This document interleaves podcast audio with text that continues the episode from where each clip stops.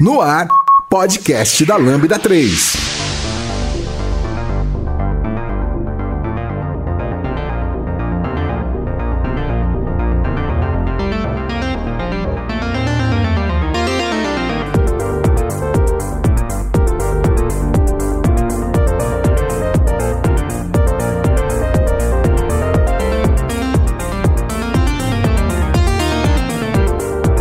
Olá, eu sou o Giovanni Bassi, esse é o podcast da Lambda 3 e hoje vamos falar sobre Dev Full Stack. Existe? Não existe? É lenda? O que, que acontece? Que bicho que é esse?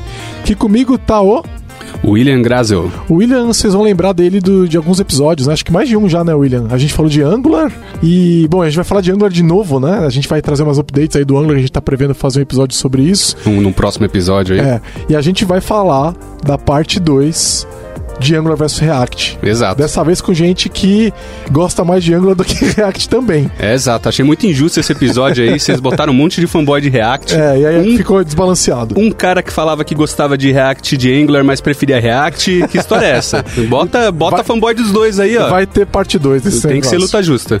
É isso aí. E não esqueçam de dar cinco estrelas no nosso iTunes, que ajuda a colocar o nosso podcast em destaque. Não esqueçam de comentar o episódio no post do blog, no Facebook, para quem ainda tá no Facebook, né? Meus pêsames. É, SoundCloud, também no Twitter, ou se preferir, mande e-mail pra gente no podcast lambda3.com.br. E a gente também agora tá no Deezer, estamos também no Spotify. Recentemente a gente colocou também lá no Dev Community, aquele dev.to. Então você pode ouvir a gente em um monte de lugares diferentes.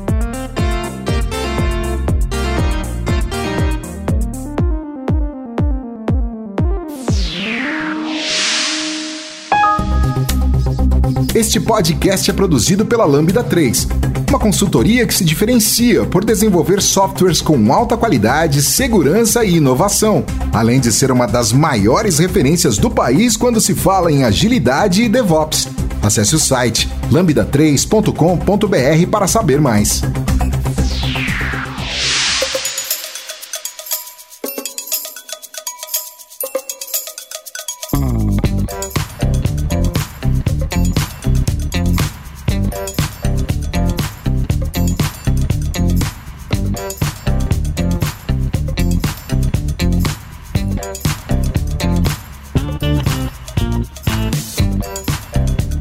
Bom, essa conversa surgiu de várias é, interações interessantes que a gente tem tido no, no, no Twitter, né? é, melhor, é mais conhecido como a melhor rede, né? É...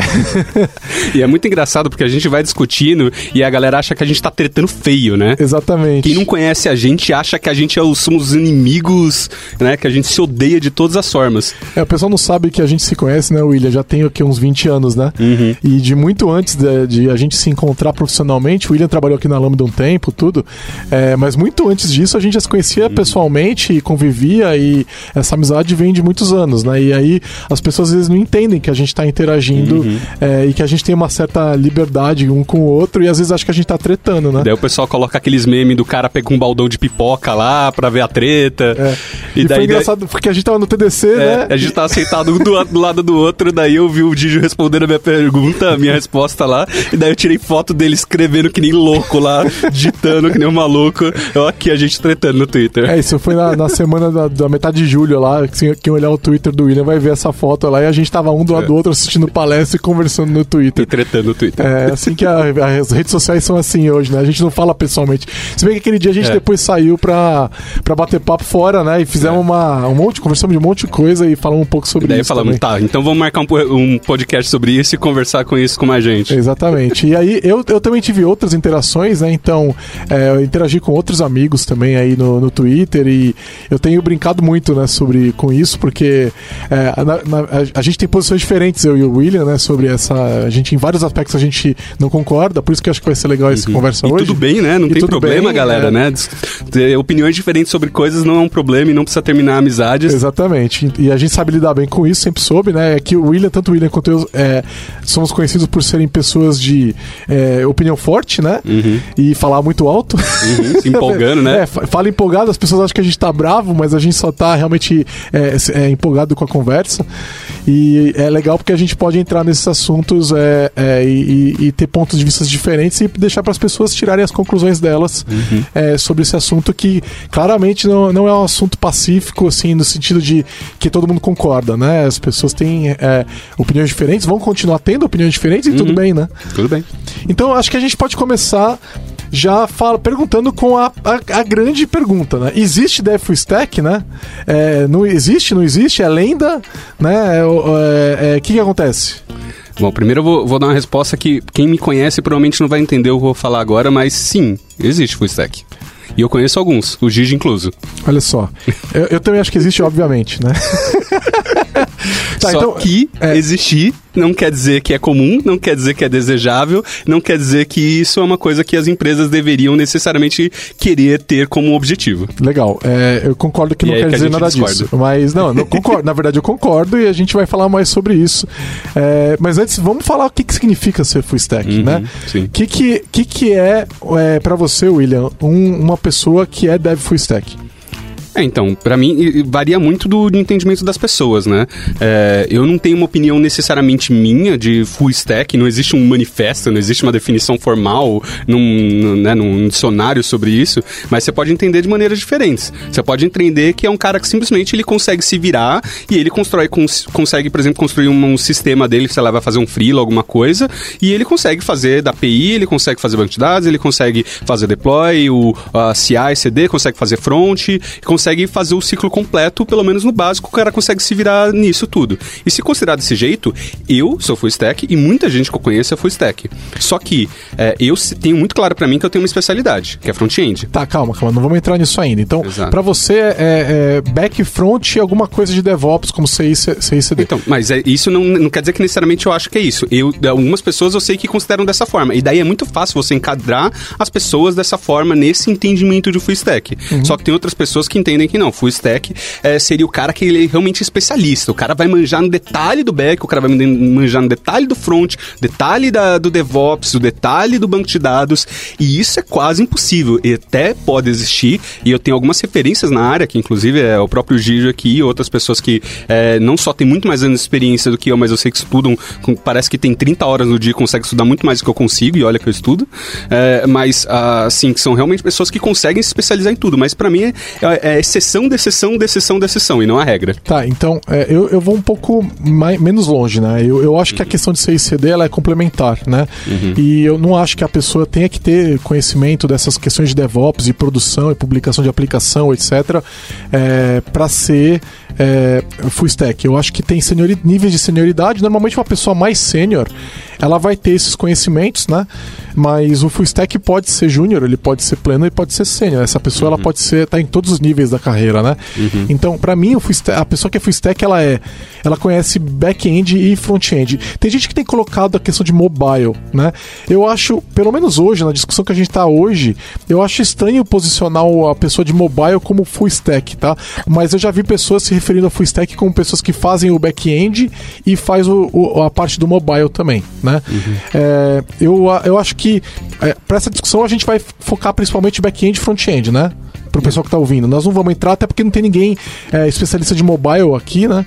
É, acho que é melhor a gente focar em back-end e front-end. Mas eu mesmo. acho que isso pode entrar na pauta no sentido de que, assim, cada vez mais a gente está tendo especializações. Não só o próprio back e front estão ficando cada vez mais especializados e difíceis de acompanhar no, no detalhe, como estão surgindo outros ramos de especialidade, né? É, Antigamente a gente dados, só falava de back e front, né? É. Agora não, agora a gente pode falar de especialidades de diversos outros níveis que há cinco anos atrás não existiam e que vão continuar existindo. E cada vez mais vai ser difícil você falar com uma pessoa que entende tudo, que antes era só o back front, e agora tem diversas outras coisas. É, o que, que é a stack do full stack, é. né? Então, qual é o tamanho desse stack? É, é, então, a gente tem uma aplicação que tem um, uma parte que é um front-end com SPA, a outra parte é a back-end da API, a outra uhum. parte é um front-end com uma mobile, uhum. né? E, de repente, aquela mesma aplicação tem um device IoT que está falando com aquele back-end, isso é parte da stack, certo? Uhum. Então, é, a pessoa tem que conhecer é, como é que faz para gerenciar um device IoT, é, tá rodando um Linux é, um pouquinho menor em algum lugar. Então, eu, eu acho é um pouco complicado a gente. Assim, eu concordo com você de que a stack, a stack tá crescendo, né?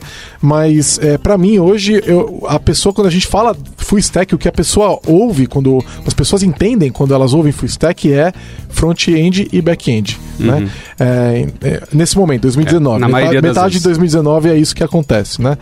Então é, é, eu vou estar. quando eu falar dev, dev full stack, eu tô falando basicamente de pessoas que conhecem o back-end e front-end. Uhum. E aí a gente não tá focando em nenhuma plataforma específica. Né? Pode Uhum. ser o front-end com Angular, pode ser com React, pode ser com Vue, pode ser com alguma outra coisa que você está usando. E o back-end pode ser qualquer coisa, pode ser Python, pode ser Ruby, pode ser .NET, Java, tanto faz também, Uhum. né? Então, seriam pessoas que têm essas, essas competências nessas, nesses dois lados aí da, desses dois universos, né? Uhum. E o full stack vinha disso, né? Era é porque a gente é, as SPAs elas são recentes, né? Tem aí uns 10 anos mais ou menos, né? É, antes era muito aplicação MVC, né? E aí era muito comum que a pessoa fizesse a, a- a aplicação incluindo as views HTML, CSS, viu um pequeno pouquinho de JavaScript que tinha na época, né? Era muito mais fácil você ser full stack antigamente, quando você se malemar no lado do front tinha um HTML, um CSS, e no máximo tinha que validar um, um formulário, né, na linguagem de programação que foi feita para isso, para validar formulário que é JavaScript, né? Exatamente. e hoje em dia é muito mais que isso, né? Então, É, era uma linguagem mais simples na época, Uhum. né? Ela vem evoluindo mais, mais rápido nos últimos anos, né? E a complexidade vem, vem aumentando por causa disso também, né? Sim. Ah, e ah, o HTML tá evoluindo bem menos, né? Mas o, o CSS tá evoluindo rápido também, né? Como linguagem de marcação, ele está evoluindo pouco, mas o que evolui nele, na verdade, são as APIs do JavaScript que se chama da, do HTML5, né? Sim, Que na verdade sim, são sim. APIs de JavaScript que eles estão fazendo É. para manipulação de Doom Exato, e exato. coisas aí do navegador. E mas o CSS não, o CSS tem tido interações bem interessantes, né? É, legal, e aí essas alterações, assim, é interessante que olha só que a gente já começou a pegar na parte de front, né? Porque o back parece que ele já tava meio que lá, né?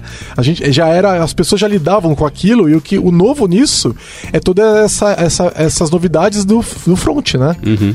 Então, mas ao mesmo tempo o back também continua crescendo pra caramba, né? Cada vez mais você tem uma stack aí com detalhes de micro front-end, com um monte de coisas, um monte de camadas. Microserviços no back-end, né? Exato, que não, que não existiam antes, né?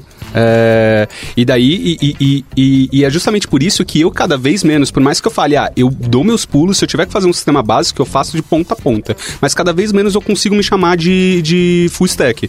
Por quê? É, eu me especializei nos últimos anos mais e mais e mais no front-end, e hoje eu consigo entrar no detalhe de front-end que, é, assim, a gente, é difícil você não se comparar com as outras pessoas da área, eu sei que pouquíssimas pessoas entram nesse detalhe, é, só que ao mesmo tempo eu trabalho com pessoas muito boas de back-end do meu lado e a gente conversa e fala sobre o dia a dia de trabalho, as coisas que eles estão fazendo. E eu sei que eu tô muito longe das- dos detalhes, do hype, das coisas que eles estão fazendo agora é, na parte do back-end. Então eu sei que é, eu muito dificilmente vou chegar é, nesse nível de especialidade que essas pessoas estão no back-end, né? E eu poderia, naquela conversa que a gente teve pessoalmente, né? Você falou, é, mas não é que você não possa, né? Você pode dar uma pausa no, no front-end, já que você já está altamente especializado, é, para se especializar mais no back-end, né?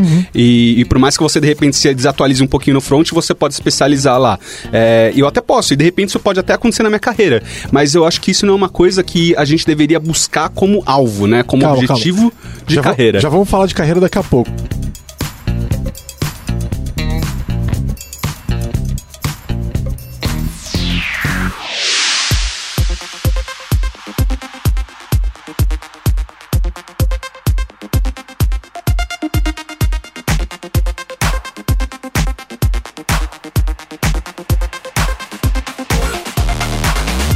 Já deu as 5 estrelas no iTunes pro podcast da Lambda 3? Vai lá!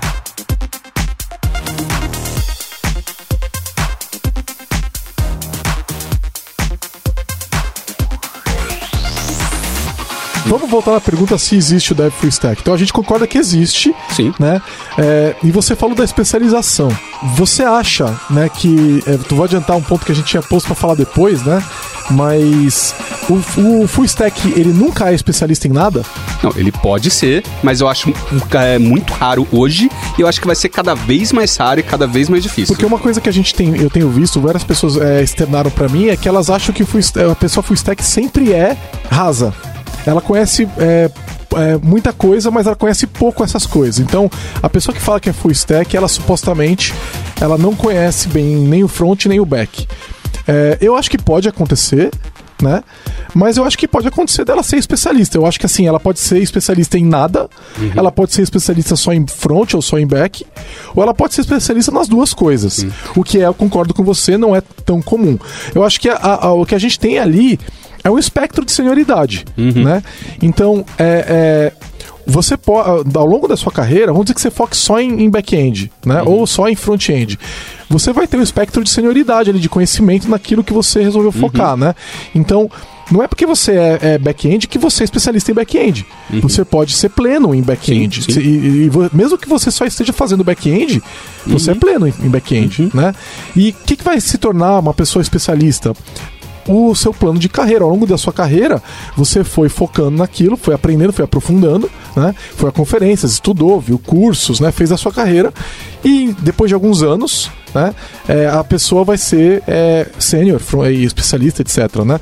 E é interessante olhar essa questão de carreira porque no exterior, se você falar que você é sênior com menos de 30 anos, eles falam, não, você não é sênior, né? Uhum. Não existe sênior de menos de 30 anos nos Estados Unidos, né? Porque a carreira é mais longa, a carreira de dev lá, inclusive vai ter muita gente de cabelo branco sendo dev, né? O que é muito, um pouco menos comum no Brasil. Uhum. é bem menos comum no Sim. Brasil, né? Então, Até porque aqui o pessoal não, valo, não valoriza muito uma carreira de especialista, de uma pessoa que quer se realmente especializar tecnicamente. É, é um problema isso, é. porque a gente é muito. É, o pessoal acaba indo parar em gestão, etc. Uhum. E a uhum. gente perde bons devs, muitas vezes ganha gestores Exato. ruins, né?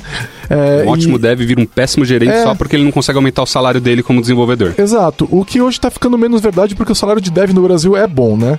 Mas o. o... Mas ainda assim, os salários de gerentes costumam ser melhores. É, exato. E aí a pessoa fala, ah, eu quero ganhar mais e acaba saindo da área, o que é muito ruim da nossa, uhum. do, do, Brasil, porque uhum. lá fora não. A gente tem as exato. carreiras em Y e as pessoas ganham mais quando elas estão continuam é. programando, né? Ou às vezes o cara vai para fora para ganhar a mesma coisa ou até um pouquinho menos, só que tem uma qualidade de vida melhor e ele sabe que lá ele vai conseguir crescer. Exato. Então, é, eu acho que quando a gente fala dessa, desse é, progresso de carreira, de. É, eu estou usando Júnior Plano Sênior, né? Porque é o que o mercado entende, mas para quem está ouvindo a gente está entendendo. Eu não gosto muito dessas definições, eu acho que carreira é uma coisa muito mais fluida do que esses três uhum. nomes, né? Mas pelo menos para quem está ouvindo, é, dá para entender.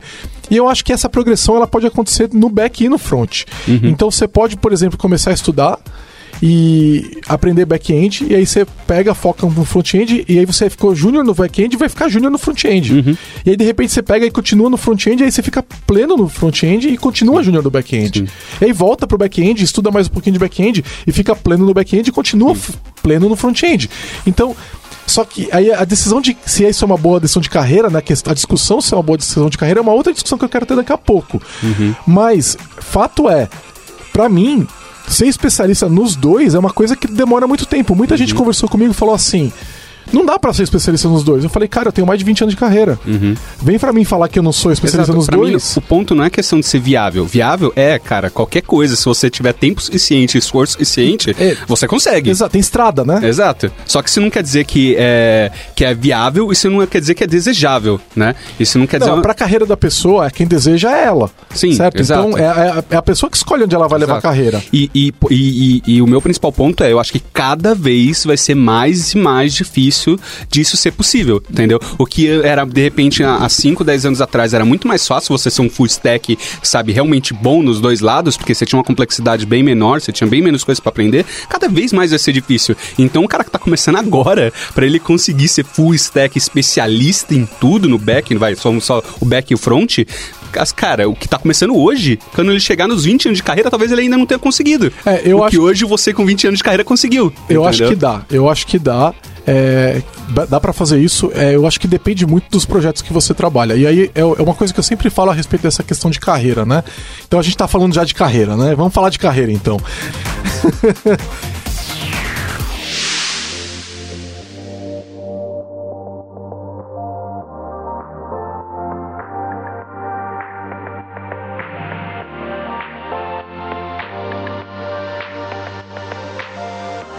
Ouça o podcast da Lambda 3 no seu aplicativo preferido.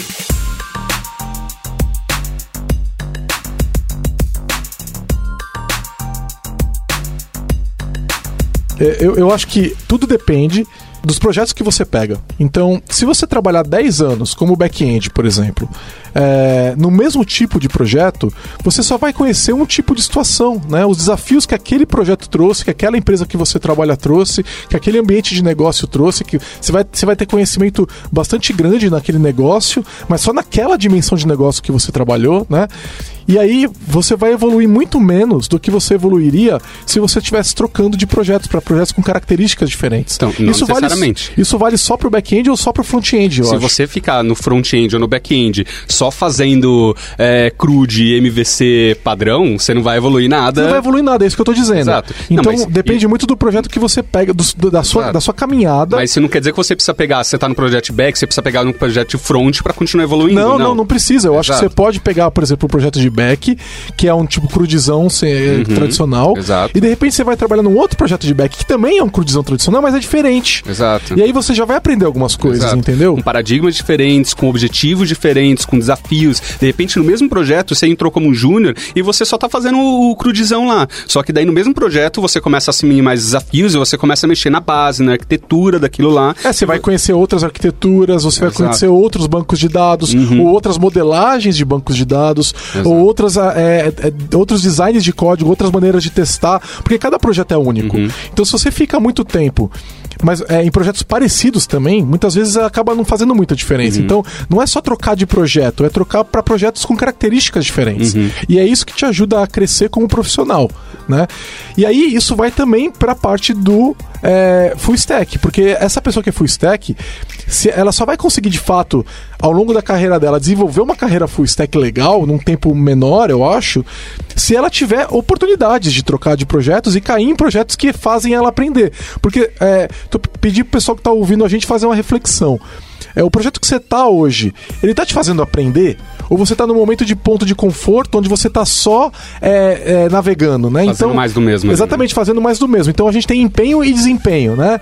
Então, que você- quando você tá desempenho, só desempenhando, você não tá aprendendo nada. Você- né? Então tem que ser um. Os seus projetos têm que ser um misto de empenho e desempenho, né? Então você tá empenhando, você tá aprendendo, você tá vendo coisa nova. Se for só empenho, você não tá produzindo nada. Então tem que ser um. Os projetos, idealmente, para ser bom para todo mundo, tem que ser um misto de empenho e desempenho. Então eu tô num projeto que me desafia intelectualmente, que me faz aprender e no qual eu produzo e entrego o resultado do meu trabalho para quem tá me pagando, né? Então, se você souber encontrar projetos que permitem isso, você vai progredir júnior, pleno, sênior. E você pode progredir entre back-end e front-end também. Só que aí vamos lá, você vai lá e faz júnior, pleno, sênior no back-end, né? E nunca fez front-end. Você vai começar tudo de novo pro front-end. Isso quer dizer que é, é- é- vamos dizer que vamos supor que seja o mesmo esforço dos dois lados, né? O back-end e front-end. É o dobro do tempo. E aí, sim, não é fácil ser sênior nos dois. Não é um negócio de um, dois anos, nem de cinco anos, né? Pra você ficar sênior nos dois, você vai ter que ter uma carreira mais longa. Então, por isso que as pessoas falam pra mim, é impossível ser, é, ser sênior nos dois. Eu falo, cara, é, você imagina você. Você é sênior hoje? Sou.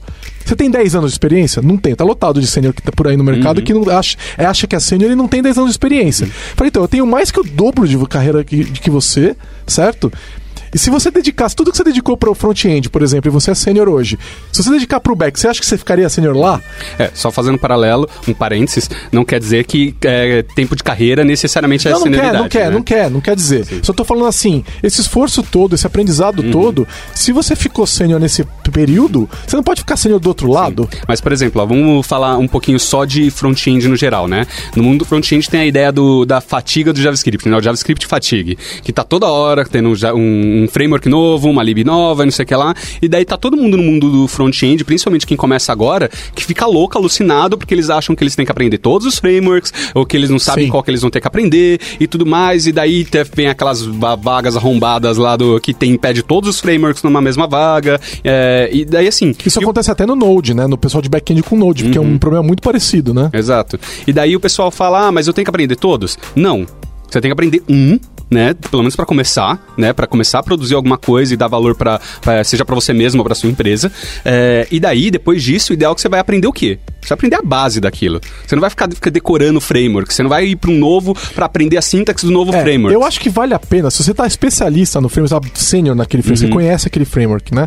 Eu acho legal conhecer o outro. Acho que pleno Sim, até. não. Pleno. Não precisa aprofundar nada. Acho legal você ir lá e eu falar assim: deixa eu entender como esse outro framework funciona, quais são os prós dele em relação ao que eu conheço melhor e tal. Eu acho isso isso é uma bruta aprendizado legal. Mas eu tô falando como base de aprendizado, pra quem tá começando. Sim, sim, entendeu? é, pra quem tá pra quem tá começando. começando, é mais importante. Quando ele já começou a aprender a se virar, de repente não é especialista, mas ele já tá se virando bem num framework. É mais interessante ele ir lá aprender como é que um outro framework entende, e daí ele só vai ficar decorando sintaxe de cada Sim, um dos sim. frameworks, ou é mais interessante de, antes dele aprender um novo framework, por mais que num segundo momento seja legal, ele aprender a base do, de quais que são os patterns que aquele framework tá implementando, É, ele implementa- quais são é, os exato. conceitos, quais são a estrutura de dados daquilo, entendeu? Algoritmos. algoritmo, ou de repente fugir um pouco do framework e falar, cara, esse esse versionamento de código aqui, o Git que eu tô usando, como é que eu posso tirar mais proveito dele? É, isso não faria, pra mim não faria sen- sentido nenhum a pessoa conhecer Angular e React e não conhece Git. Exato. Porque E tá, tá cheio, errado as tá prioridades. cheio, As prioridades tá são cheio. completamente erradas, cara. Tá, né? Eu canso de entrevistar pessoas que eu vou fazer pergunta de Git e eu falo, o cara acha que é um especialista em Git e o cara não sabe a diferença entre um merge e um rebase. É, é, aí ah, você vai entrevistar a pessoa, a pessoa ela é sênior, Uhum. e aí você faz, faz uma pergunta sobre notação.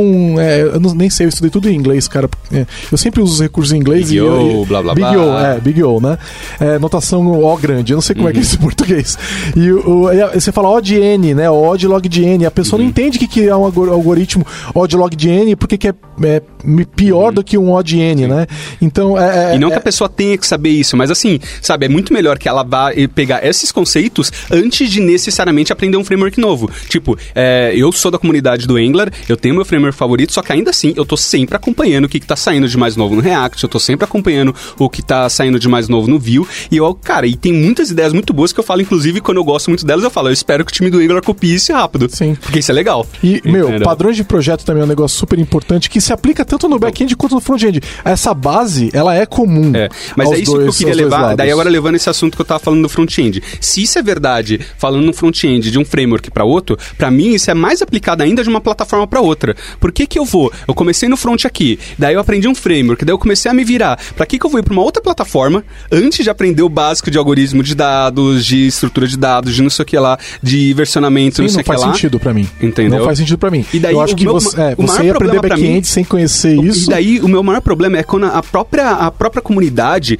a própria o mercado começa a empurrar as pessoas como se elas tivessem que saber todos os frameworks, como se elas tivessem que ser full stack, saber todas as plataformas, como se ela tivesse que saber tudo o tempo todo e a pessoa nunca tem tempo de parar e, e ela nunca é incentivada sequer, não só não tem tempo, mas ela nunca é incentivada a ir pro básico. A ver pessoa vira programadora de framework, né? Ela É. não vira programadora de fato, ela vira programadora de framework. E eu acho que isso é muito ruim. A gente falou sobre isso na, no podcast sobre o amador remunerado que a gente Uhum, gravou sim. com o Elemar.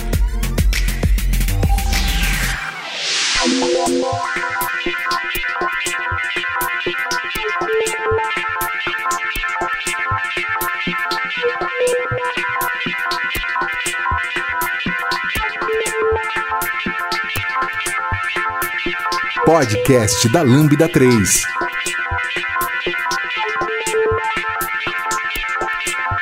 É, sim, eu, eu, eu acho que a maneira com que você estrutura a sua carreira, ela tem que ter prioridades, né? Uhum. E não faz sentido você estar aprendendo um monte de framework sem aprender as bases. Uhum. Não faz sentido você sair do back-end e ir pro front-end ou vice-versa se você não conheceu a base. Eu acho que é uma decisão de carreira ruim, Uhum. Sim. né?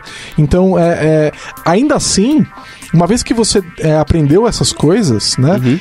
Você pode, então, ir pro outro lado. Então, você foi lá, estudou back-end, conheceu é, é, as bases, é, conheceu frameworks né, diferentes, de- entendeu as diferenças entre ele, con- conheceu padrões de projeto, conheceu o Git, você conheceu o seu, se- você se profissionalizou no seu ambiente de trabalho. E agora você vai conhecer front-end, que você não conhece ainda. Eu, eu acho que o caminho deveria ser esse. E eu acho que o- as pessoas que estão estruturando a carreira delas, elas deveriam pensar nisso antes de tentar ser full stack, entendeu? E eu defendo que devem existir devs full stack. Só que não faz sentido você ficar raso né? E já e ser um full stack raso. Full stack raso é um profissional ruim, incompleto, né? Do mesmo jeito que o profissional júnior é um profissional que ainda é incompleto, porque está em processo de aprendizagem, né? E o pleno já é um profissional bem mais completo, né? Já muito mais autônomo, uma pessoa muito mais autônoma. É, é, é, você ser é, pleno, é, júnior de, de um e júnior do outro não faz sentido. Então, vá e conheça as bases para se tornar pleno, né? E, e- e depois sênior. Porque senão não faz sentido. E o problema, qual é o problema hoje? O mercado está contratando framework. Ele não está contratando as bases. Então a pessoa não sabe escrever um teste de unidade. né? Mas ela já conhece back-end e front-end. Tá errado. Tá Exato. totalmente errado.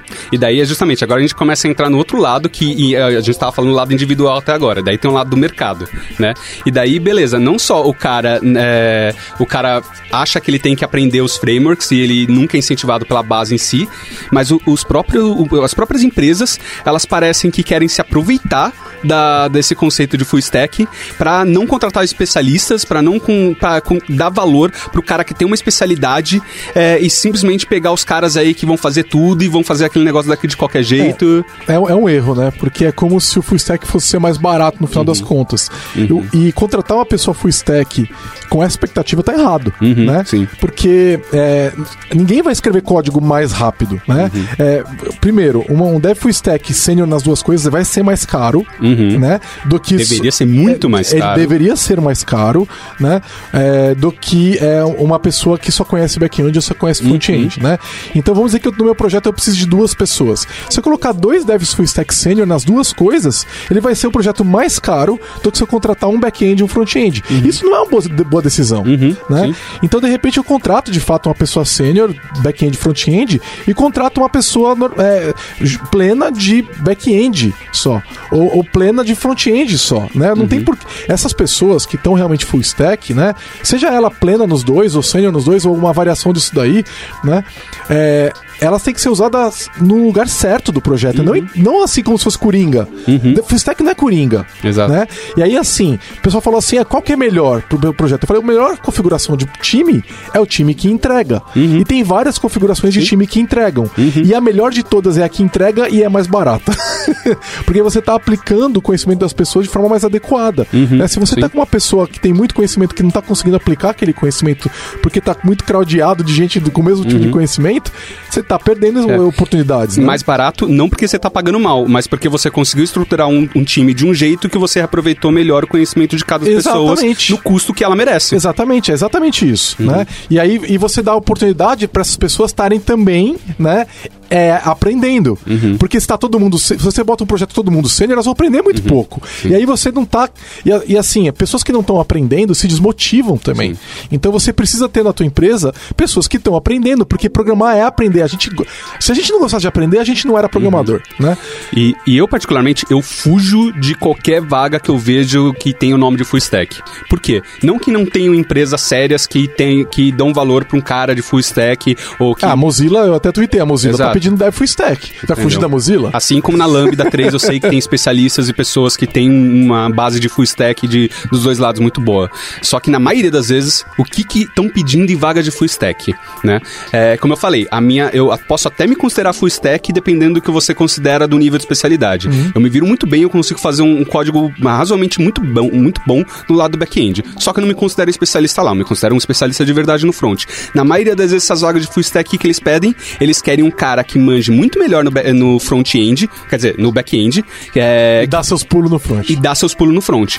E de- na- por quê? Até porque a, a nossa área, no geral, ela tá começando a dar valor realmente pro front-end e pro especialista de Tem front-end agora. preconceito, né, com né? front-end. Sempre teve o preconceito. Então eu acho que essas vagas de full stack, elas derivam muito desse preconceito e daí o que acontece? Eles não querem o meu perfil. É, os salários eram, inclusive, eu acho que ainda são menores para quem trabalha com front-end. Uhum. O trabalho de back-end é visto, acho que até hoje ainda é visto, como um trabalho é, mais é, difícil, mais complexo. Isso tem mudado, É, mas... tem mudado, mas ainda não. É, o próprio. Mesmo quando é, quando é back-end, mas é pra Node, o salário também é menor. Uhum, É, então, devs de Node ganham menos do que devs de Java ou devs de C Sharp. Mas front-ends com TypeScript também tem média maior, que é engraçado que, né, que daí puxando um pouco Pois é, parece não que no back-end. né? Acho que por, nenhum. por TypeScript ter uma pegada de, entre aspas, né, back-end, que não faz sentido nenhum, Nenhum. que é só um superset. É. Mas, é, no geral, as vagas de TypeScript são mais, no- na gringa, pelo menos, são maiores. Sim, sim, é, é como se TypeScript fosse mais complexo do que JavaScript, É, né? porque parece back-end. É, exatamente, é muito louco, né? Então, é, é, eu, eu entendo o que você está falando, eu não, eu não tenho vivência nesse mercado de contratação, porque eu não sou contratado por ninguém tem 10 anos, Uhum. por causa que fundei a Lambda, agora eu que contrato, mas o, o- eu acredito que isso pode estar acontecendo, eu aceito, aceito é, que isso como um problema. Uhum. E aí eu convido a quem está ouvindo a gente que faz contratação, que trabalha contratando, que seja mais responsável na hora de montar um time e na hora de quando falar full stack, saber o que, que isso significa de fato e contratar direito uma pessoa full stack. Não uma full stack é, que é isso que você falou, né? Que dá seus pulos do front e que na verdade eles querem um back, É, né? por exemplo, quando é, lá na- na- no Itaú, no projeto que eu tô agora, a gente coloca, a gente pede vaga de front-end, porém nos desejáveis a gente fala noções de back-end. Se o cara souber uma- o básico de um back-end, conseguir se virar bem lá, porque até porque a gente conversa e interage com o back-end o tempo todo, não tem como, né? É, pra nós é um puta diferencial, só que a vaga de front. É, é, é interessante até porque é, essa questão é, de. Tá, tá evoluindo, né? Hoje eu tenho. Você vai trabalhar, por exemplo, com micro front-ends, né? É, um dos motivos para trabalhar com micro front-end é para você ser dono da stack toda. Né? Então, você vai fazer o micro front-end para fazer o microserviço que está no back-end também. E o mesmo time ser dono de todo o caminho. Esse é um dos, é um dos motivos para o uso de micro front-end, né? E aí a gente está falando do quê? De full stack, né? Um pelo menos do time, né? O time tem que ser full stack. É, é, a pessoa não precisa, mas eu acho que num time desse, dependendo do tamanho, tamanho um dev full stack faria sentido Exato. pra E- caramba. E essa história de micro front-end, na verdade, ela é algo muito polêmico. E eu acho que grande parte da polêmica do micro front-end vem justamente de, entre aspas, profissionais full stack que não são realmente especialistas em, em tudo, e de profissionais de back-end que estão querendo dar pitaco no front sem conhecer de verdade o ecossistema. É, é, e aí ficam falando um monte de besteira. Nossa, o que mais tem é a asneira do pessoal falando de micro front-end. Eu comecei a submeter palestras de micro front-end, não necessariamente porque eu acho que é o, o conceito do futuro que todo mundo deve eh, começar a usar, mas simplesmente porque eu quero ser uma pessoa falando de, com bom senso no meio dessa zona, dessa asneira toda, desse caos que tá sendo de micro front-end Micro por aí. front-end é os caras de back querendo meter o dedo no front. Exato. E assim, e é engraçado, né? Até fazendo um parênteses, porque o assunto não é esse. Dá pra fazer o conceito de micro front-end, pegar alguns conceitos do microserviços, né? Que é a ideia, e trazer pro front-end e, e fazer uma coisa legal? Super dá. Só que fazer tudo, sabe? separar completamente as tecnologias para cada micro front-end ser completamente independente de tecnologia e, e várias das maneiras como você vê até tem um site de microfrontend.org tem uma imagem bizarra de uma mesma página Eu você nossa, ter horrível. três frameworks e versões diferentes do mesmo framework na mesma página. Cara, a noção que fez isso não tem a menor noção É. de performance Mas e do ecossistema realmente de front-end. Mas é igual falam para microserviços, né? Que tem a ilusão de que você vai ter um microserviços com várias plataformas, linguagens diferentes. Então eu vou ter um serviço em Java, outro em Ruby, Uhum. Exato. outro em .NET. E assim, a gente tá com uma super dificuldade de contratação e achar pessoas boas. Você vai conseguir manter um time de Java, um de .NET, um de Uhum. Exato. Ruby, e agora você vai conseguir manter um time de Vue, um de Angular, um de React. Exato. Cara, isso é infernal. É, não E dá palestras que eu vejo, as poucas palestras que eu ainda vejo para de vez em quando acompanhar algumas coisas de back-end, eu ando vendo muitas empresas comentando que eles estão fazendo microserviços, mas eles estão padronizando as linguagens e as stacks que eles estão Lógico. usando no microserviço. Lógico, é Por assim mais todo mundo tá fazendo. Exato. Por mais que seja viável que no microserviço eu vá pra, é, fazer cada um numa tecnologia diferente, isso na prática não faz sentido na maioria das vezes. É, na maioria das vezes o que acontece é, existe uma tecnologia principal, ela tá domina, muito ela, ela domina o back-end, e aí às vezes tem uma ou outra que é, para casos muito específicos, depende muito da empresa. O pessoal fala, ah, Uhum. mas no Netflix. Cara, a gente não é o Netflix. Uhum. A gente não trabalha no Netflix, os nossos desafios são completamente diferentes. E aí, quando você faz isso no front-end, é o mesmo problema. Uhum. Exato. Né?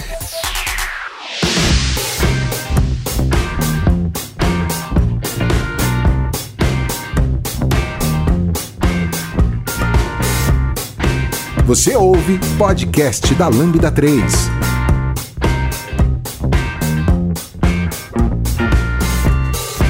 Daí voltando pro assunto, é exatamente, tipo, pra mim, micro, micro front-end, é, as, as besteiras que estão falando no micro front-end é justamente vem dessa ideia do full stack de profissionais que não são realmente especializados, que não dão muitas vezes o devido valor ao front-end é, e estão fazendo asneira lá na, naquele lado, porque não estão contratando um cara realmente bom, né? E da, diversas das minhas maiores referências do, do lado do mundo do front-end especificamente, né? É, especialista de front-end que eu tinha há 5, 10 anos atrás, nem 10 anos nem tanto, mas a maioria deles estão todos na gringa atualmente.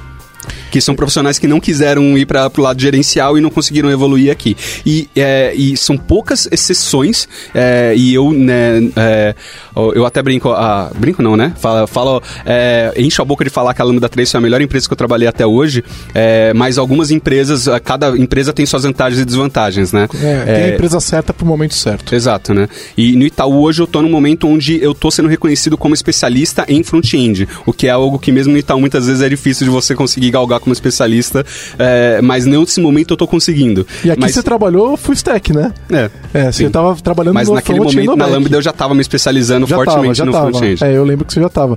Agora, é, falando de carreira especificamente, o conselho que eu daria para as pessoas é, é fica sênior e depois você fica full stack, entendeu? Então, Uhum. trabalha e conheça, conheça as bases, conheça o seu ambiente de trabalho, conheça as ferramentas que você está Uhum. usando, né?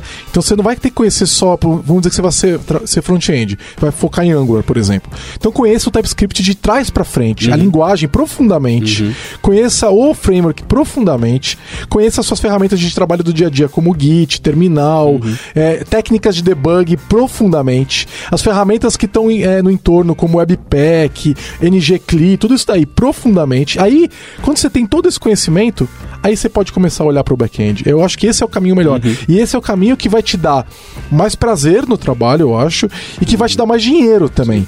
Porque as empresas, se você é pleno no, em back-end e front-end, né, você vai ganhar como pleno, não importa. Né? Então, ah, eu sou, eh, não importa que você. Porque ah, muitas vezes a empresa fala que você tem que full ser full stack, mas ela vai te usar mais de um lado ou do outro. E ela não vai te pagar como sênior, ela vai te pagar como pleno. Então, é, é, é, vai e aprofunda, fica sênior, e aí depois você olha, e aí quando você tiver. Então você tá sênior no, no, no front-end. E aí você tá júnior no back-end ainda. Legal, mas tem as bases. Você conhece algoritmo, você conhece Git, você conhece essas coisas que estão no entorno. Então você já não é tão júnior assim, né? E você vai sair de júnior para pleno muito rápido, eu diria, né? E aí é, você vai ter um valor a mais para a empresa, porque você já é sênior de um lado e você tem conhecimento do outro. Isso já merece uma diferença de salário também, entendeu? Muito melhor do que ser pleno nas duas. Sim. Você não acha que faz sentido isso? Sim. Mas assim, eu, eu ainda mantenho a minha posição que eu acho que cada vez mais vai ser difícil ser, você ser realmente full stack. Depende dos tá projetos que você começando, pega. Sim. Não, os projetos que você pega, isso eu não tenho como discordar de você. Os projetos que você pega vai te ajudar muito a conseguir aprender mais, seja na mesma stack ou seja em stacks diferentes. Mas eu acho que cada vez mais vai ter isso. Ah, Pra mim é um paralelo, por exemplo, fazendo um paralelo para outras áreas, seria a medicina. Cada vez mais você tem especializações de medicina e você tem um cara que é o cirurgião de um negócio específico do corpo e o cara não faz mais nada além daquilo. E, e há 5, 10 anos atrás, isso não existia provavelmente esse ramo de especialização É, é, desse cara. Eu acho que é um pouco mais complicado, porque o corpo é um pouquinho mais complicado que o back-end front-end, né? Mas o, o- eu acho assim, eu tava até, até te perguntei lá no TDC aquele dia, né? Hoje você tá especialista no front-end.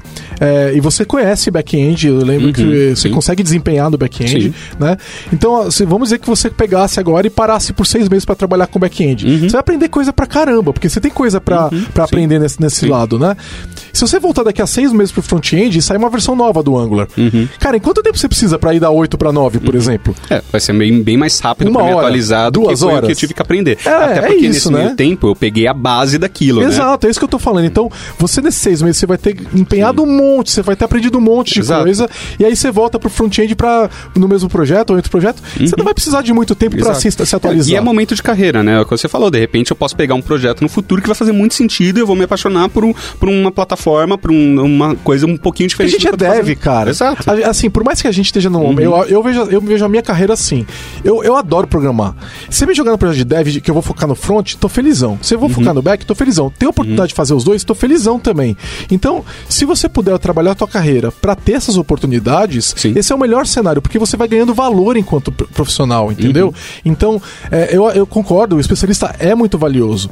Mas se você puder ir é, colecionando medalhas, entendeu? E aprofundando em mais de uma área, isso te torna um profissional melhor. Sim. Agora, depende de onde você está trabalhando, das oportunidades que você teve, do que você direcionou na sua carreira. Exato. De repente você acabou de ter um filho e não é a hora de fazer essas escolhas, entendeu? É a hora de focar no teu Não, filho. E pelo menos o básico, assim, vai chegar num determinado momento de carreira, por exemplo, você fala, ah, não quero ser full stack. Beleza, eu quero só me especializar numa determinada coisa. Mas vai chegar um momento que se você não tiver um conhecimento minimamente, sei lá, pleno, sabe? Começando a ser pleno num- nas coisas à volta da sua especialidade, já, tipo, já não faz mais sentido, sabe? Então, assim, é, também não dá pra você ser puramente 100% especializado numa coisa só e esquecer todo o ecossistema à sua volta. Não, e assim, né? e defendendo o direito das pessoas de ficarem confortáveis também. Uhum, entendeu? Então, se você tá especialista bom de front-end ou tá bom de back-end, e, cara, você tá, não precisa mais se empenhar tanto para se manter atualizado e se manter especialista, né? Porque Uhum. você já domina todo aquele ecossistema e você não tá afim de mudar e você não quer. Eu acho que é justo. Uhum. É uma escolha de carreira absolutamente justa. Ninguém é obrigado a ser full stack. Exato. Entendeu? Eu acho que se você. Até porque tá tem numa- família, família, tem, tem contextos. Exato, tem, eu, eu acho justo, né? eu acho justo. Então, é, eu diria para as pessoas procurarem equilibrar a vida pessoal, equilibrar os momentos é, de trabalho, equilibrar isso de forma que faça sentido para elas. É, dizer que você tá, você é front-end, você é back-end e você tá feliz e é isso que você quer para sua vida, eu acho que é super justo, entendeu? É, ou dizer falar assim, oh, agora que eu conheço também isso aqui, eu quero conhecer o outro lado. Eu acho que é super justo também, né? O que me incomoda muito é falar que não existe. Uhum. isso não tem como mesmo.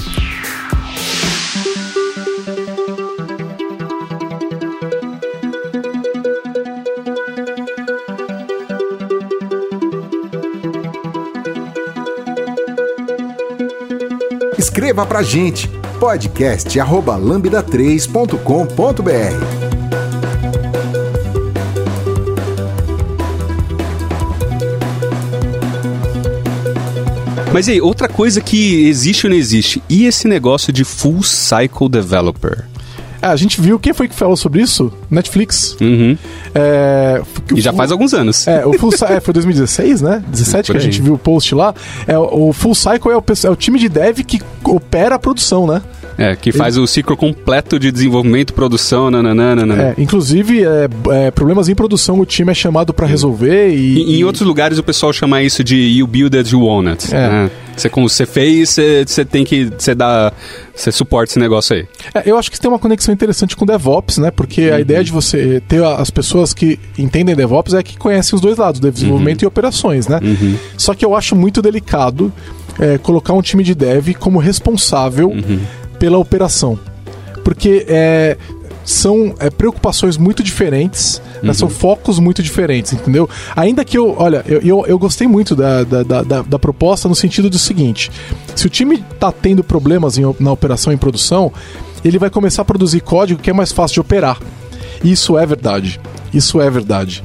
O problema é que é, eu, eu, eu não vejo as pessoas tendo esse interesse, entendeu? De é. trabalhar com é, infraestrutura e desenvolvimento. Sabe qual é a impressão que eu fico? E talvez eu esteja errado, tá? Eu tô aberto para estar tá errado nesse ponto. A impressão que eu fico é que você tá querendo empurrar o pessoal de dev para operações, porque o pessoal de operações, de, de, infra, não vai querer programar. Sim. Na verdade, meu maior problema com esse artigo é que ele tá, o título dele tá no singular. Ele, se eu não me engano, ele tá em Full Cycle Developer, tipo uma pessoa só. Né? A gente já tá é, extrapolando o full stack, né? Como você falou de só back front, uhum. porque daí a gente tá indo realmente para DevOps, para operação, para tudo, né? CI e, e, e, todo esse negócio. E daí você vai estar extrapolando muito mais. Porém, eu gosto da ideia é, de pensar no plural, né? No full cycle developers, pensando num time. Ah, full cycle teams. Isso é. faz muito sentido Exato. Só que daí é o que você falou, a gente tem profissionais especializados nisso, né? E daí eu acho que o time, ele precisa ter pessoas que de repente vai, talvez num time não tenha é, trabalho suficiente para uma pessoa focada num time só na parte de operações, mas pelo menos um cara que é transversal, que consiga atender uma quantidade de times, para que aquilo seja pensado desde o início e no geral o time todo tá responsabilizado sobre aquilo. E ele, essa pessoa coda. É. Entendeu? Também. E aí, eu, porque aí a gente vai começar a falar de maturidade de DevOps, né? Uhum. Então, é, configuração como código e tudo, uhum. e tudo mais, né? Então esse ambiente está todo gerenciado, né? E, e o, o, time mantém os scripts todos e é, mantém a operação, uhum. mas é, as pessoas elas não estão metendo a mão em produção igual acontecia antigamente. Uhum. E ainda uhum. acontece uhum. bastante hoje, que é, ah, eu vou logar via SSH é. no servidor e vou reiniciar o é. serviço. Não, eu, a gente vai ter abordagens muito mais maduras para essa operação. E isso é uma coisa que eu acredito, eu acho que é possível. Eu só fico um pouco preocupado com a questão do 24 por 7, que alguns serviços têm que ser uhum. operados. Uhum. E você, como é que você vai falar para um time de dev que ele tem que manter o serviço 24 por 7, entendeu? Uhum. É, é, é, muito delicado isso. Então, é, o time que está operando esse negócio às 3 da manhã de sábado para domingo é o mesmo time que está desenvolvendo isso. É, uhum. Como é que funciona exatamente isso, entendeu? Eu acho isso um pouco mais complicado. Mas a uhum. ideia do time ter responsabilidade sobre a operação, isso é lindo. É, é. isso é DevOps, né? Uhum. É, então, que são os dois extremos, né? Ou você tem um time metendo a mão em produção o tempo todo e todo mundo mexe em tudo e que é super perigoso, ou um outro também que é perigoso de um time desenvolve e daí depois que ele termina, ele nunca mais vê aquilo na vida dele, né? É, e, que é o tá oposto, é, exatamente, é muito que, ruim. Que os dois são muito ruins, é. né? Ah, mas ao mesmo tempo também é perigoso o fato de, ah, todos os desenvolvedores vão ficar 24 por 7 o tempo todo respondendo a qualquer coisa. Daí é, é um meio termo que é, eu acho que a gente tem que conseguir balançar, tem que conseguir encontrar de alguma forma, mas é realmente complicado. É, então, mas é, eu, eu, eu acho que o tal do Dev Full Cycle, a gente depois linka aí o post do Dev Full pro pessoal poder ler, é, tem, tá, tá muito conectado ao DevOps, né? E eu não acho que tem uma conexão direta com o Full Stack, né? Eu acho que é, esse lance de... É, é, é uma coisa que o time tem que desenvolver, Uhum. é, controlar também a operação. Como ser- time é interessante. é, exatamente, não como individual, indivíduo, né? Não Uhum. acho que, eu acho que até podem ter pessoas que vão desenvolver, mas não é uma coisa que elas devem fazer obrigatoriamente, né? E, mas eu acho que é diferente do full stack, que é uma carreira que eu vejo como muito natural para algumas pessoas, né? Então eu vejo como muito natural que alguma uma pessoa que é de front-end é, e queira ir para o back-end ou vice-versa. É, é um caminho muito natural é, e é uma pessoa que é, é de é, de ops, né, uma pessoa de infraestrutura virar dev não é um caminho natural, né? Então é, é Eu acho que cada vez mais, é, tipo, vai ter especializações, mas ao mesmo tempo eles se encontram, né?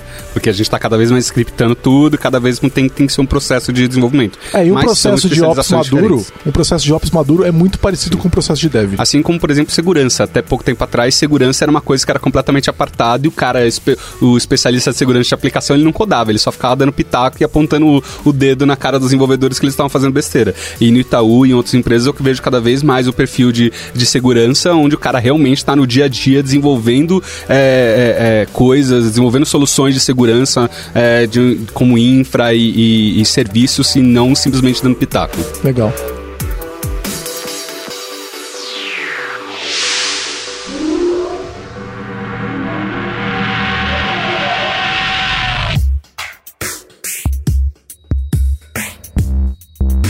Entre em contato pelo site lambda3.com.br. E aí, tem que acabar o dev full stack então? Não tem que acabar. Só vai ser cada vez mais difícil. É, eu Mas acho quem conseguir, quem tiver isso como objetivo, cara, tem como, vai ser muitos e muitos anos e muita e muita É prática, mas. E é eu faço um possível. convite a quem tá nos ouvindo que não saia de dev. Você gosta de codar, fica em dev, cara. Não vai virar gerente, entendeu? A gente Sim. precisa de pessoas com 20, 30 anos de carreira. É importante para o nosso mercado, é importante para as empresas ter pessoa, terem pessoas Uhum. com, esse, com esse conhecimento. Então, é, é, se você vai ficar esse tempo todo é, programando, Uhum. você tem um- como alternativa a- a- a- aumentar seus horizontes e conhecer coisas é, Uhum. Dessa forma, né? Ou como você também tem como, ah, quero ficar só front, agora eu vou conhecer Angular, vou conhecer Vue, vou conhecer React profundamente, vou conhecer Uhum. Exato. toda a base, é uma alternativa também. Exato. Né? É, e se o cara tiver como, por exemplo, o cara realmente gostar de ser um generalista, entendeu? Também não tem problema. Também o cara quer tem aprender problema. um pouco de tudo. Eles Vão ter empresas e vão ter projetos onde aquele perfil daquela pessoa pode fazer sentido. Mas eu acho que ela vai acabar ganhando menos. Provavelmente. Eu acho que é o que vai acon- E aí é uma. E o projeto é uma, sempre é uma- vai necessitar você de ter tem um opção. especialista. E você tem uma opção de estar ganhando menos se é o que você quer. Uhum, né? sim. Então também não estamos criticando, é uma alternativa É. de cada um. né? Exato. E de vez em quando é legal você experimentar outras coisas. Até porque de repente, você, de repente você pode até gostar de desenvolvimento, mas você pode não estar muito contente na sua área e você não sabe por quê no seu projeto. E daí, é, eu, por exemplo, eu quase saí da área de desenvolvimento, tá? Fazendo formação como terapeuta. Aí te puxamos de volta. É, e daí, de repente, eu voltei, tava trabalhando uns anos com mainframe, voltei a trabalhar com desenvolvimento de, de baixa plataforma, como o pessoal fala no, no mainframe, né? Com- no- na parte de web, com front, back e tudo mais, e me reapaixonei pela área. E daí, às vezes, o que você precisa é simplesmente experimentar uma coisa um pouco diferente pra s- pegar gosto de novo por aquilo. É isso aí. Então, é, lembrando que a gente vai aposentar com nunca, né? E hoje a expectativa de dados de uma pessoa que está programando, ela passa dos 80 anos, certo?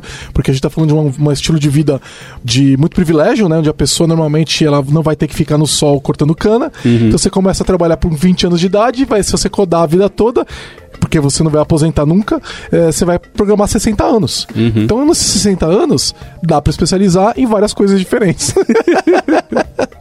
né? A ter full stack e 60 anos de experiência. É isso aí, velho. cara. Eu tenho pra mim que eu vou estar com 70 anos programando, boni- é, felizão ali. Eu, não- não tenho a menor intenção de parar de programar, né?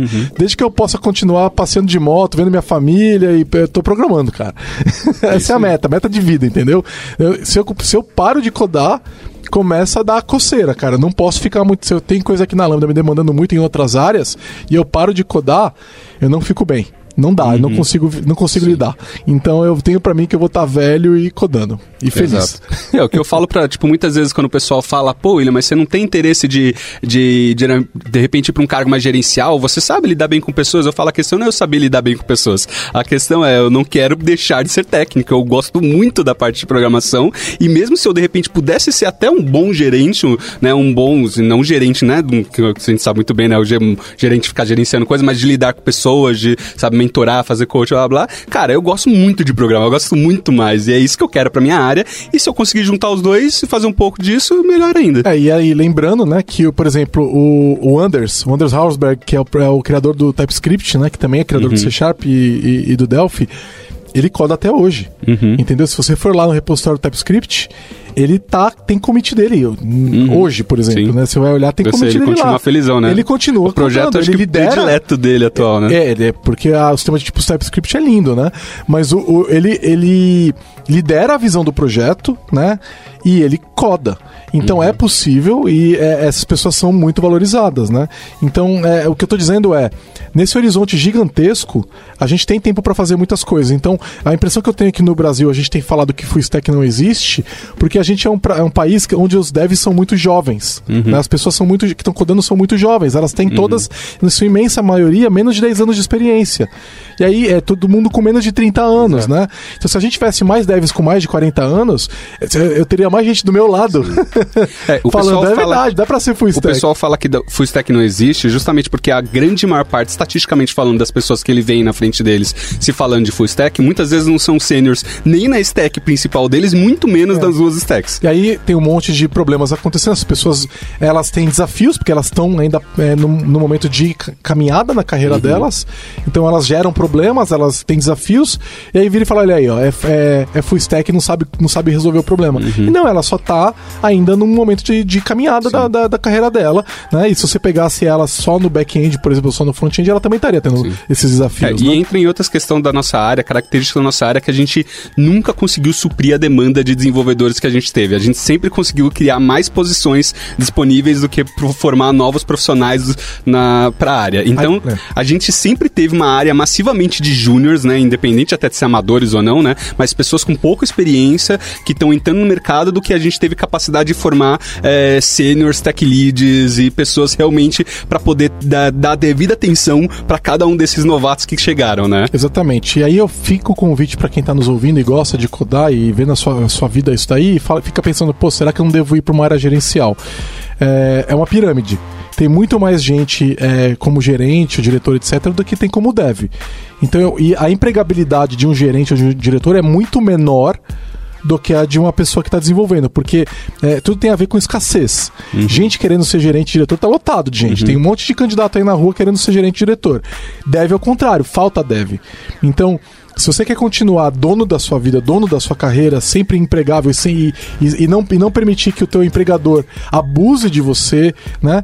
Você para isso você tem que manter uma pregabilidade alta e para isso você tem que continuar como deve. Uhum. Né? Eu cansei de ver pessoas que se tornaram gestores e chegam um momento da vida ficam obsoletas na empresa que elas estão, elas perdem o emprego e não conseguem mais se empregar e aí é, é, tem uma dificuldade gigantesca de manter sua vida é, funcionando, né? Então eu, eu, eu, diria o seguinte: você gosta de codar, a, a, maneira de você ficar com menos dor de cabeça é continuar codando, uhum. né? Porque existe uma escassez na área, existe muitas oportunidades de trabalho, né? E, e você consegue é, é, se manter com empregabilidade alta. Já como gente... gestor, não. E a gente está num momento na área onde as, as empresas, no geral, estão se tocando que elas têm que sim dar valor às especialidades e eles vão ter que sim dar valor aos caras com 20, 30 anos, que realmente é um especialista, que não é só, tipo, sênior, né? Ainda mais que o pessoal liga muito sênior a tempo de experiência, né? O cara não tem só 10 anos, o cara de repente tem 20 e ele não manja só o básico, não, ele entrou profundamente nisso e as empresas estão começando a se tocar que elas precisam dar valor a essas pessoas, né? É, eu lembro então a gente está num momento bom, acho que no mercado brasileiro, não sei muito tanto do internacional internacional, mas no mercado brasileiro eu sinto isso melhorando realmente bem agora nos últimos tempos. É, eu lembro de um cliente que eu tive, que eu não posso falar aqui o nome, mas que trabalhava na área química, e eles tinham essa carreira em Y bem definida. Uhum. E aí a pessoa, ela ela ia crescendo tecnicamente, chegava uma hora onde era perguntado para ela para onde que ela queria ir, se ela queria se tornar uhum. gestora de pessoas, né, ou se ela queria continuar técnica. E aí caso ela decidisse continuar técnica, os salários eram equiparados dos dois uhum. lados. Então você Sim. tinha o gerente 1, o gerente 2, o gerente 3, não lembro exatamente os detalhes, né? E você tinha o especialista 1, 2 e 3 com o mesmo salário que o gerente 1 uhum. tinha, entendeu? Sim. O especialista 2 com o mesmo salário que o gerente gerente 2 tinha. E aí chegavam em cargos de cientista, eles tinham uns títulos super bonitos, entendeu? Uhum. É, e que a, a, pessoa podia estar com 50 anos de idade, sendo técnica na área dela uhum. e é, não precisando gerir pessoas, né? Sim. Então, isso é importante porque, né? Olha que interessante, é uma área é, técnica, né? Uhum. Muito mais antiga do que a nossa, onde as pessoas aprenderam a lidar com a necessidade desse conhecimento. E a gente é. ainda precisa melhorar isso muito na área de Sim. TI. E é, é, eu acho que uma dessas caminhadas em Y para a pessoa técnica é o full stack. Sim.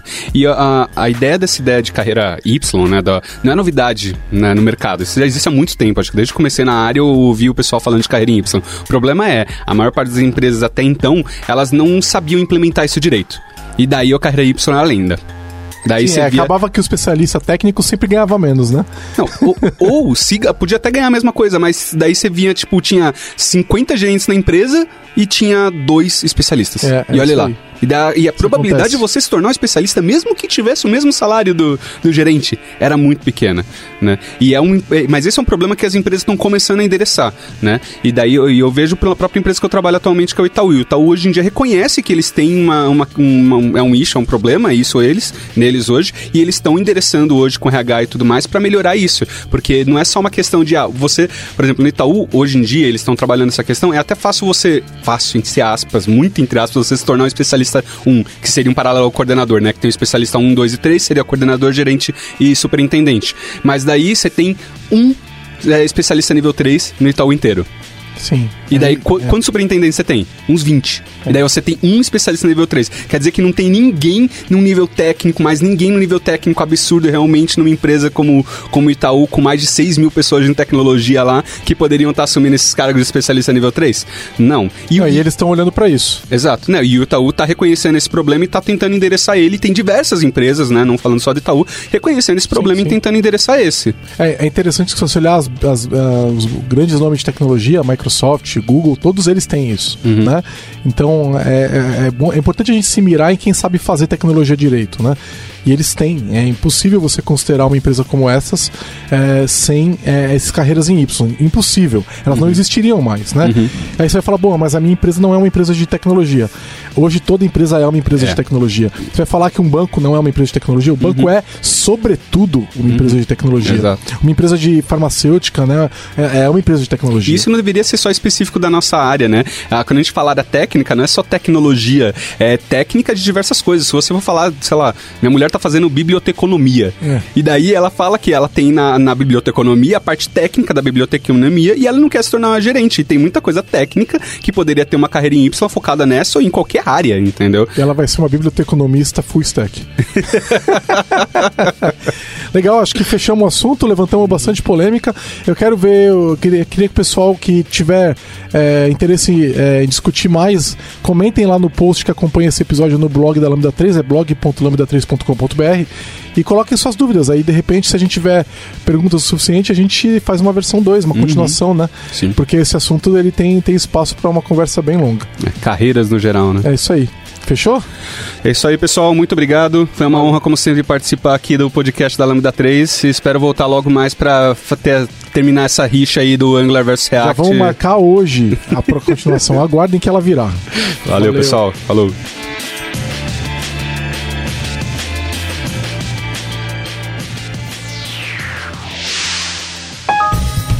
Você ouviu mais um episódio do podcast da Lambda 3. Indique para seus amigos esse podcast. Temos também um feed só com assuntos diversos e outro que mistura assuntos diversos e tecnologia. Toda sexta-feira, sempre com o pessoal animado da Lambda 3. Se você tem um podcast e quer gravar num estúdio legal, nosso espaço está aberto para você. É um estúdio isolado acusticamente, com uma mesa de gravação e microfones profissionais para até cinco pessoas. Tudo de graça. A ideia é estimular o podcast no Brasil. Pode ser sobre qualquer assunto. Fale com a gente pelo e-mail podcast@lambda3.com.br.